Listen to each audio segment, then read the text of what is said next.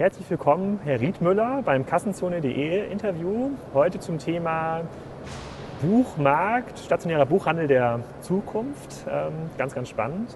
Stellen Sie sich doch mal ganz kurz vor, wer sind Sie und was machen Sie? Ja, mein Name ist Christian Riedmüller. Ich bin jetzt fast 40 Jahre alt, verheiratet, habe zwei Töchter und bin einer von drei geschäftsführenden Gesellschaftern bei der Buchhandlung Osiander in Tübingen. Wir sind ein Unternehmen, das dieses Jahr etwa 60 Millionen Euro Umsatz machen wird, haben 30 Buchhandlungen und ähm, sind ein rein familiengeführtes Unternehmen, das über 400 Jahre alt ist. Und ja recht erfolgreich. Sie sind ja so ein bisschen die Blaupause im, äh, im Buchhandel. Ich glaube, Sie verdienen Geld, Sie wachsen auch noch auf einem, auf einem gewissen äh, Niveau. Ihr Onkel ist auch im, im Börsenverein ähm, aktiv. Insofern sind Sie ja der perfekte Ansprechpartner für, was passiert eigentlich mit dem Buchhandel der Zukunft, weil wir ja jetzt eine starke Verschiebung feststellen, zumindest was den Kauf von Büchern angeht, sehr, sehr stark ins, ins, ins Internet verschoben. Ähm, und ähm, dann fragt man sich natürlich, der Buchhandel verändert sich sehr, sehr stark. Und wie kaufen wir morgen Bücher ein? Und das würde ich ein bisschen runterbrechen, weil das eine sehr, äh, sozusagen, die Frage kommt sehr stark der, aus der Vogelperspektive. Aber wenn man das runterbricht, was ist die Rolle von so einer Osiander-Buchhaltung in fünf bis zehn Jahren, dann, wenn sich der E-Book-Markt noch ein bisschen ähm, verstärkt hat? Ist es dann wirklich der Handel mit Büchern, also das, der Verdienst über die Buchmarge, oder muss sich das Geschäftsmodell so ein bisschen verändern? Oder bleibt alles beim Alten? Ja, wir sind ja gerade dabei, das Geschäftsmodell zu verändern. Zum einen muss man sagen, wir machen in unserem Unternehmen über 80 Prozent des Umsatzes stationär. Ähm, dann wird Umsatz über das Internet gemacht und dann haben wir noch den traditionellen ähm, Rechnungsumsatz des Schulen oder Bibliotheken bei uns ähm, Bücher bestellen. Aber wenn man davon spricht, dass der stationäre Handel tot ist, dann muss ich sagen, bei uns sind 80 Prozent des Umsatzes über die Ladengeschäfte abgewickelt. Obwohl wir 19 zum Stand heute. Zum Stand heute. Mhm. Ähm, jetzt muss man sagen, von den 80 Prozent, das sind nicht 100 Prozent Bücher, mhm. sondern wir haben es in den letzten Jahren schon geschafft, unser Sortiment so zu verändern, dass ich heute sagen, gar nicht mehr sagen würde, wir sind eine Sortimentsbuchhandlung, sondern eigentlich sagt der Kunde oder soll der Kunde sagen, ich gehe zum Osiander und kann dort einkaufen. In einer tollen Atmosphäre, mit einem super Service, mit klasse Personal. Aber es gibt nicht nur Bücher, sondern es gibt auch ergänzende Artikel zum Buch. Ob das die Hörbücher sind, ob das die Kalender sind, ob das Servietten sind, ob das Geschenkartikel, hochwertige sind, ob das im Kinderbereich der ganze Prinzessin Lilifee oder Captain Sharky oder jetzt habe ich gesehen, zu Tatort gibt es eine Geschenkereihe, ob das diese Artikel sind.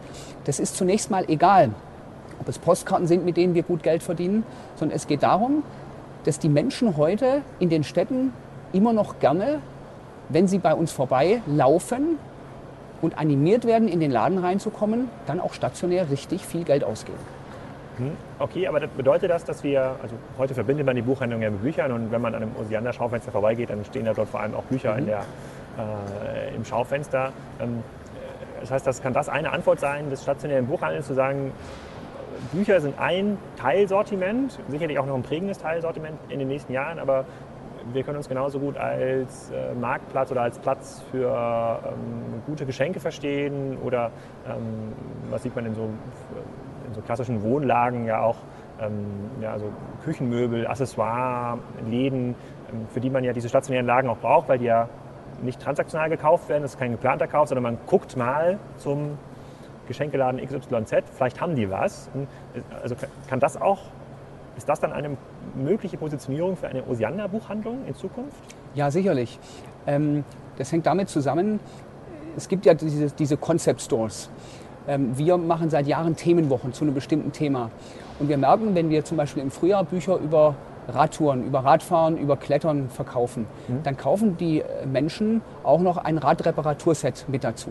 Oder sie kaufen eine Trinkflasche mit dazu, weil sie einfach schnell an einer Stelle alles bekommen oder einen Teil dessen bekommen, was sie zum Radfahren benötigen. Das heißt nicht, dass wir irgendwann Fahrräder verkaufen werden, aber wenn ich jemandem ein Buch übers Fahrradfahren verschenke, dann kaufe ich gerne noch ein Accessoire mit dazu. Okay, das, das verstehe ich und das würde ich auch verstehen. Für, also angenommen, ich suche ein ähm, Geschenk für meine Eltern mhm. und äh, finde vielleicht so ein Fahrrad oder ein Wanderbuch und dann gibt es vielleicht noch, noch einen Kompass, ein bisschen naiv, aber mhm. noch, noch, irgendwas zu. Ja, das ist die Geschenkesituation, aber ähm, wenn, man dann, wenn der Hebel das Buch ist und, dieser, und, und, der, und sehr viele in den Buchladen kommen, die transaktional einkaufen, das können wir ja gleich mal diskutieren, wie viele sind es eigentlich, die wissen, was Mhm. sie vorher kaufen. Dann wäre meine These, dass der, der transaktionale Handel verlagert sich sehr, sehr stark in, Online, in Mhm. den Online-Bereich und es wird e- extrem schwer, auch mit guten Multichannel-Strategien die Kunden an sich zu binden. Das ist sehr wahrscheinlich, dass das Marktplätze wie eBay, Amazon oder auch eine Alibaba äh, gewinnen. Aktuell ist es zumindest im, im deutschsprachigen Bereich ist Amazon da extrem mächtig. Ob sie das in fünf oder zehn Jahren noch sind, sei mal dahingestellt. Aber das ist der transaktionale Handel. Wenn Leute wissen, was sie brauchen, ist diese Suche über das Smartphone oder über den, äh, über den Desktop-Rechner extrem naheliegend und auch sehr convenient. Ähm, die wenn Sie jetzt sagen, gut, in der Buch das Einstiegsprodukt, das ist jetzt ja erstmal ein Fall, den Sie äh, beschreiben, dann gilt das für, aus meiner Sicht ja erstmal nur für die Bücher, die tatsächlich in so einem Inspirationsmodus Genau. gekauft werden. Haben Sie so ein Gefühl dafür, wie viele Kunden in so einen Laden kommen, ohne vorher zu wissen, was sie eigentlich wollen? Also was sind ja die Kunden, die für dieses Konzept, was Sie beschreiben, aufgeschlossen sind? Oder die sind ja da, wie kann man damit binden? Also zum einen wissen wir, dass überhaupt nur 60 Prozent der Menschen, die unsere Buchhandlung betreten, überhaupt mit einem Produkt die Buchhandlung wieder verlassen. Alleine daran merkt man ja schon, dass ein Großteil der Menschen reinkommt, um sich umzuschauen und inspirieren zu lassen. Das Zweite ist, wir stellen das ganz klar fest, der Kunde, der einen Zielkauf macht, geht übers Internet. Und der Kunde, der ein Erlebnis haben will, der sich samstags in unseren Cafés mit einem Nachbarn treffen will, wo die ganze Familie zum Einkaufen geht, da können wir den Umsatz in gewissem Maße selber mitbestimmen, wenn wir es schaffen, durch die ansprechende Präsentation oder andere Dinge den Kunden zum Kauf zu animieren. Also von daher stimme ich Ihnen voll zu. Wir geht das? Also ich Das- meine, das ein Buchladen, wenn ich mir überlege, was ist denn die Buchladenkompetenz gewesen? Die sind jetzt, ist eine Kette, eine, sicherlich eine familiengeführte Ja. und damit auch eine viel individuelle, abgestimmtere Kette als ein äh, als ein Thalia zum Ja. Beispiel. Aber ähm, am Ende des Tages ist ja die Kompetenz, die sie heute im, äh, im Buchladen haben, das sind, da gibt es Verkäufer ja, die, oder, oder auch diejenigen, die äh, sozusagen die, die, die Regale, die Regale bestücken, die auch nun verglichen zu, zu bestimmten Online-Plattformen auch nur nicht, nicht dieses Beratungsniveau erreichen können. Dafür stecken die einfach in diesen Themen nicht drin und können jetzt nicht jedem Buch, äh, bei jedem Buch herausfinden, das ist jetzt was für Sie, Riedmüller, oder das ist was für, für Sie, Herr Graf. Und das haben sie aber bisher relativ gut äh, abdecken können, weil diese In Inspirationsfunktion über alle Bücher hinweg ausgereicht hat. So, und jetzt sagt man, erweitert irgendwie das Sortiment, man macht da noch irgendwie einen Café rein und man versteht sich als, naja, als, ähm, als Anlaufstelle für den Kunden, um ihn zu inspirieren. Ist, dies, ist diese Kompetenz überhaupt da? Also sind, haben Sie die Leute, also hat eine Buchhandlung die Leute dafür, um das zu machen? Das frage ich gar nicht, das frage ich jetzt gar nicht kritisch, sozusagen, sind die, sind die anderen Leute schlau genug? Das ist das, was wir von vielen anderen Unternehmen hören. Wenn man diesen Shift macht von einem Geschäftsmodell oder von einem Modell ins andere, ist es extrem schwer, die Leute da irgendwie mitzunehmen oder die, die, die, da, die zu motivieren. wahnsinnig schwierig. Wir haben vor zehn Jahren entschieden, dass wir beim Umtausch absolut kulant sind. Bücher ohne Kassenzettel zurücknehmen, nicht mehr gucken, ob irgendwas drinsteht. Im Prinzip selbst gebrauchte Bücher, wenn ich es jetzt mal ganz übertrieben formuliere, zurücknehme. Und unsere Mitarbeiter haben gesagt, ihr spinnt ja. Die Kunden werden uns betrügen, die werden das ausnutzen. Das ist ja verrückt. Wir haben Jahre gebraucht, um das in die Köpfe der Mitarbeiter reinzubekommen. Und heute wissen die Mitarbeiter, dass wir viele Kunden haben, die wegen diesem leichten Umtausch zu uns kommen. Und dass es keinerlei Diskussionen mehr gibt. Das heißt, es ist völlig klar, die alten eingesessenen Buchhändlerinnen der 70er, 80er Jahre, da hat es wirklich Zeit und Überredungskunst gebraucht, die auf den neuen Weg zu bringen. Und der neue Weg ist für mich klar. Wir haben ausgebildete Buchhändler, die aber auch im Bereich Service und Kulanz herausragend geschult sein müssen. Ein zweites Beispiel ist zum Beispiel, wenn Sie in eine Oseander-Buchhandlung mit einem Thalia oder Amazon-Gutschein kommen, dann lösen wir den ein. Selbstverständlich. Wir weisen den Kunden gar nicht darauf hin, dass das ein Gutschein eines anderen Unternehmens ist. Und zwar aus wirtschaftlicher Sicht gar kein Problem, denn dieser Gutschein ist ja noch gültig. Und wir lösen diesen Gutschein dann wiederum online bei den anderen Unternehmen ein. Das heißt, das Geld oder die Ware holen wir uns zurück. Aber auch das hat bei unseren Mitarbeitern ewig gedauert, zu switchen und zu sagen, ja, früher habe ich mich definiert, da ist der Kunde gekommen und hat gesagt, ich möchte ein Buch über Rosen. Und ich hatte meinen dicken Schlagwortkatalog und ich als Buchhändler wusste, welche Bücher über Rosen es gibt. Heute kommt der Kunde schon rein und sagt, ich habe bei Ihnen im Internet geschaut, ich möchte folgendes Buch über Rosen haben. Das heißt, die Beratungskompetenz, die vom Kunden gewünscht wird, nimmt ab, aber sie ist nach wie vor da und nach wie vor sehr wichtig. Und die Servicekompetenz muss extrem zunehmen, damit der Kunde begeistert unseren Laden verlässt. Und dann, jetzt formuliere ich wieder ein bisschen überspitzt, ist es letztendlich egal, ob der Kunde das neue Buch von Habe Kerkeling gekauft hat oder den Schnuller zu dem Buch dazu gekauft hat. Der Kunde geht bei uns aus dem Laden raus, und sagt, das ist mein Ziel, meine Erwartungen sind heute übertroffen worden. Und zwar in Bezug auf Beratung, in Bezug auf Service, in Bezug auf Freundlichkeit, in Bezug auf Präsentation, in Bezug auf die Auswahl, die wir für den Kunden getroffen haben.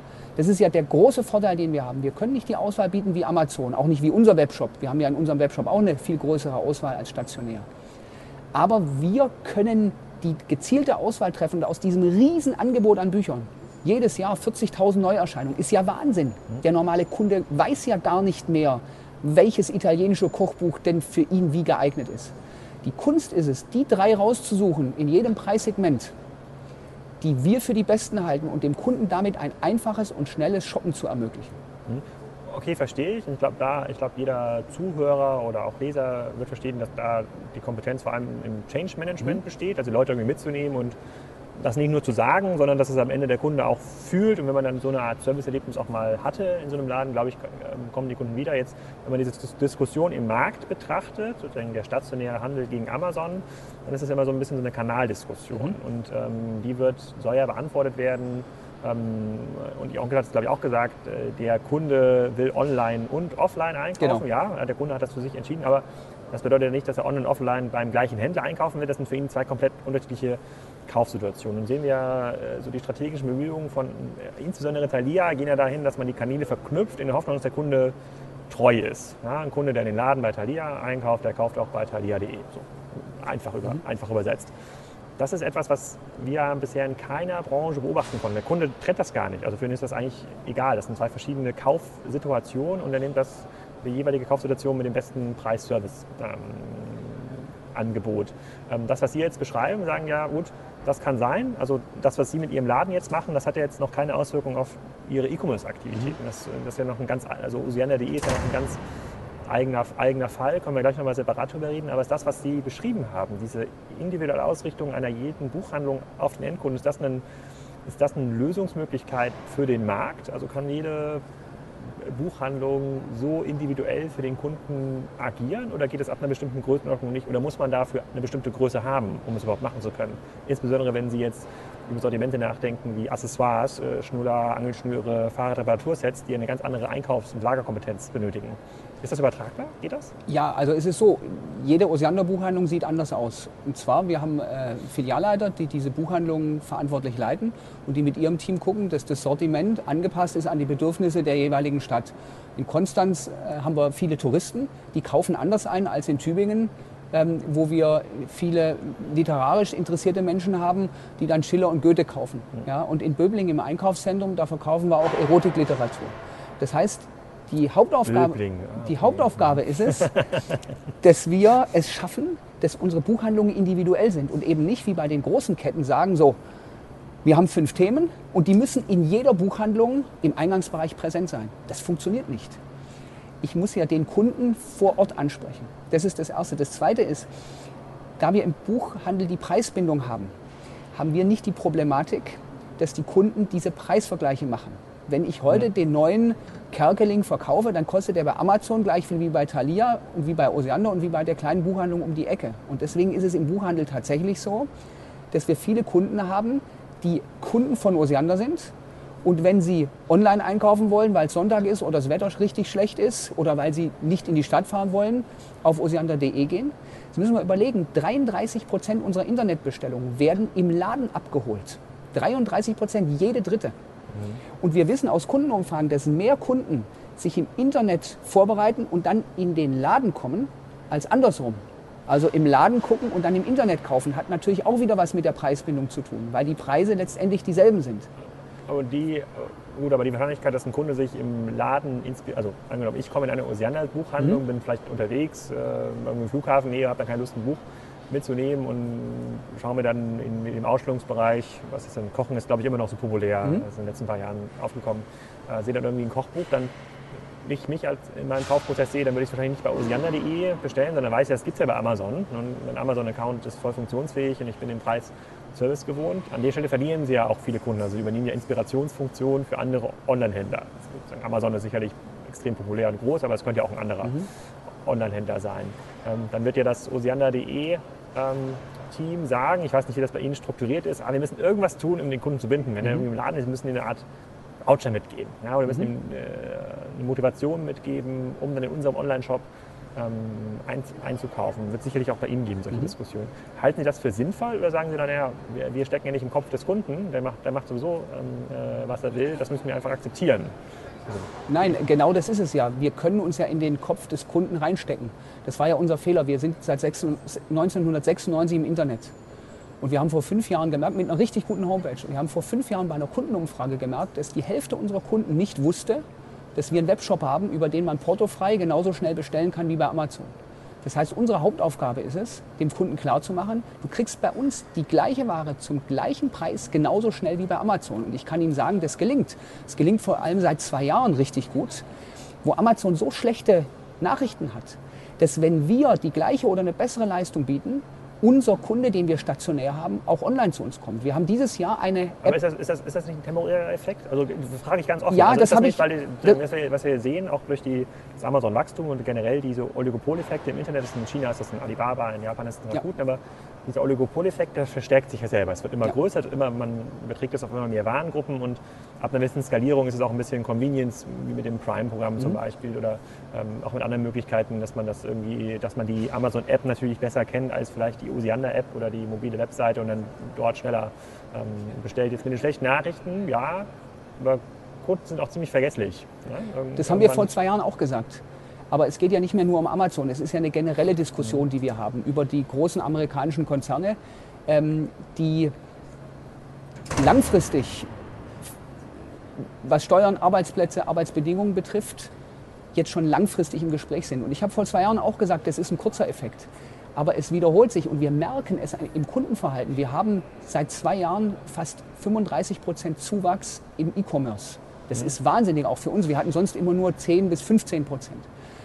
Ähm, wir haben Auf Jahr, Jahr zu Jahr wachsen. Jahr zu Jahr. Mhm. Und Sie müssen überlegen, wir machen dieses Jahr viereinhalb Millionen Euro online. Also das ist schon eine gewaltige Summe. Wir haben mhm. dieses Jahr eine App rausgebracht für 100.000 Euro ähm, für Smartphone. Ähm, wenn Sie in Stuttgart sind und Sie wollen den neuen Cargeling kaufen, ich sage das jetzt, weil der kam am 6.10. raus, also vor zwei Tagen, der ist gerade in aller Munde. Und Sie wollen wissen, Sie sind in Stuttgart und sagen, ich brauche den jetzt dann können Sie über diese App sehen, welche Osiander-Buchhandlung diesen Titel vorrätig hat und welches von Ihrem Standort aus die am nächsten gelegene Osiander-Buchhandlung mhm. ist. Und Sie können die dann entweder mit der App über übers äh, Telefon nach Hause liefern lassen oder Sie gehen direkt in den Laden. Und ich glaube schon, da wir den Vorteil haben, dass wir eine Regionalfilialist sind und wirklich bewusst wachsen und den Radius nur ganz langsam vergrößern, dass wir in einem Bereich wachsen, wo Osiander wirklich eine Marke ist und die Menschen, wenn sie an das Thema Buch denken, nicht primär an Amazon denken, sondern an Osiander. Hm, ja, und also es ist eine These. So. Wenn, ich, wenn ich heute eine Buchhandlung in Berlin aufmache, kann ich Ihnen sagen, die Leute werden stationär kaufen und online interessiert die Osiander gar nicht. Die kennen uns ja nicht. Aber wenn Sie in Tübingen heute jemanden fragen, wer ist der und okay, wir. das heißt, dort können, schaffen Sie den Login äh, schaffe zum, ich. zum Kunden. So, und dann kommt als nächstes, wir haben ja dann auch so ein Angebot, wie, dass wir in Stuttgart, Frankfurt, Heilbronn, Reutlingen, Tübingen alle Internetpakete portofrei mit dem Fahrrad zuschicken. Und zwar innerhalb von 24 Stunden das ist etwas, was uns in diesen fünf Städten eine Wahnsinnsaufmerksamkeit gebracht hat und sich auch von Mund zu Mund unglaublich weiterträgt, weil diese Städte alle Verkehrsprobleme haben, zum Teil inzwischen grüne Oberbürgermeister haben, wie in, in Stuttgart oder in äh, Tübingen. Und wir deswegen dort einen Internetanteil am Umsatz von über 10 Prozent haben. Und das ist etwas, wo man sagen muss, da verlieren wir an Amazon nicht mehr arg viel. Hm, okay, dann vielleicht noch ich, eine letzte Frage. Wir haben unser, ja, unser Zeitkontingent hier schon ganz schön ausgereizt. Ich weiß gar nicht, ob wir noch viele Zuschauer äh, hier binden können bei YouTube. Ähm, aber eine ganz wichtige letzte Frage aus, aus meiner Sicht. Ähm, was ich jetzt raushöre, ist, also Sie sind für Osiander und äh, es wäre, gut, es wäre kritisch, wenn Sie es nicht sind, aber Sie sind ziemlich optimistisch und mhm. sehen da viele Lösungsmöglichkeiten und müssen aber auf, sozusagen auf jede, auf, sozusagen auf Einzelfilialebene sehr hart arbeiten, damit es auch funktioniert. Ne? Das Kundenerlebnis muss immer großartig sein. Ähm, wie ist denn dann, wie ist Ihre Sicht oder Ihre, Ihr Gefühl für den, für den kompletten äh, sozusagen Fachbuchhandel oder für den, für den Buchhandel, der in so einer kleinen Depression da niederliegt aktuell und irgendwie nicht so richtig bewegt, also sehr, sehr, sehr aktionistisch. Ähm, wenn Sie jetzt so sagen müssen, na, wie sieht es in fünf Jahren aus, haben Sie, würden Sie eher sagen, hm, hat sich verbessert oder es wird sich wahrscheinlich ein Stückchen weit bereinigt haben? Der wird sich weiter bereinigen. Das hängt natürlich von den Konzepten der einzelnen Buchhändler ab. Fachbuchhandel gibt es eigentlich gar nicht mehr. Also wir haben äh, Anfang dieses Jahres auch unsere Universitätsbuchhandlung 120 Quadratmeter an der Uni in Tübingen oben am Campus schließen müssen, weil die Umsätze eingebrochen sind. Das machen inzwischen viele Universitätsbuchhandlungen, die gibt es nicht mehr. Ähm, also Fachbuchbereich gibt es nicht mehr. Und die Buchhandlung, die den Wechsel zum einen von der Großfläche zur vernünftigen Normalfläche. Was also Normalfläche im Buchhandel? Inzwischen sagt, sagen alle, auch Thalia und Tumdubel, 400 bis 700 Quadratmeter und nicht mehr 3000 Quadratmeter. Das kriegen sie mit Büchern gar nicht mehr voll. Mhm. Ja? Der Unterschied war nur der, früher ohne das Internet brauchte man die große Fläche, weil man sich über die Auswahl definiert hat. Heute hat heute das Internet die Auswahl, mhm. heute mache ich Inspiration, Erlebnis. Mhm. Und da will der Kunde, wenn er in den Laden kommt, nicht in den siebten Stock hochgehen, um seinen HGB äh, zu kaufen, sondern der will auf 500 Quadratmetern schnell und einfach sehen, da drüben ist das Buch. Ja, okay, dann, dann, das kann man so ein bisschen zusammenfassen. Dann, ja, es gibt eine, auf jeden Fall eine Chance für den stationären Buchhandel, wenn es diese Inspirationsfunktion übernimmt, aber eine der größeren Ketten werden da diesen Change-Prozess wahrscheinlich erhebliche Schwierigkeiten Schauen Sie sich Weltbild an, die haben Probleme oder Hugendubel, gravierende Probleme und ich sage Ihnen auch warum. Manche haben auch zu stark auf den E-Commerce gesetzt. Mhm. Und ich glaube, wir müssen daran denken, auch die stationären Läden, die für uns das Aushängeschild für Zehntausende Menschen sind, die jeden Tag an diesen Läden vorbeigehen. Das ist die Riesenchance, um Leute reinzubekommen. Das ist etwas, was Amazon noch nicht macht und noch nicht kann. Und es ist völlig klar, wenn ich im E-Commerce-Bereich denke, da ist der Name Amazon überall. In den Städten, in den 1A-Lagen ist Amazon nicht, da ist Osiander. Und wenn wir es schaffen, in den Städten die Aufmerksamkeit auch auf unseren E-Commerce zu lenken, und das dann braucht man ein intelligentes Marketing. Dann haben wir die Erfahrung gemacht, dass wir es schaffen, die Kunden über ein Multi-Channel, ich sage inzwischen Cross-Channel-Konzept, an uns zu binden. Cross-Channel heißt, wenn ich eine Kalenderaktion in Heilbronn mache, 30 Prozent alle Kalender billiger, dann muss ich die auch im Internet bieten. Wenn ich das nicht mache, verärgere ich den Kunden und zeige nicht, dass alle Kanäle bei Osiander genau dieselbe Funktion, den gleichen Service bieten. Und welcher Online-Händler macht es schon? Ich kenne keinen, der sagt, wenn ich im Laden, ich sage jetzt mal Fernseher billiger verkaufe, dann kriege ich die, wenn ich die online bestelle und mir zuliefern lasse, zum gleichen reduzierten Preis. Gut, Technik ist natürlich noch hat ein anderes Margen. Ja, aber Margen, gehen Sie in die Textilbranche, ist genauso. Und das ist etwas, wo ich sage, Cross-Channeling oder gutes Multi-Channeling ist Cross-Channeling. Das heißt, ich biete über alle Kanäle dem Kunden den gleichen Service an.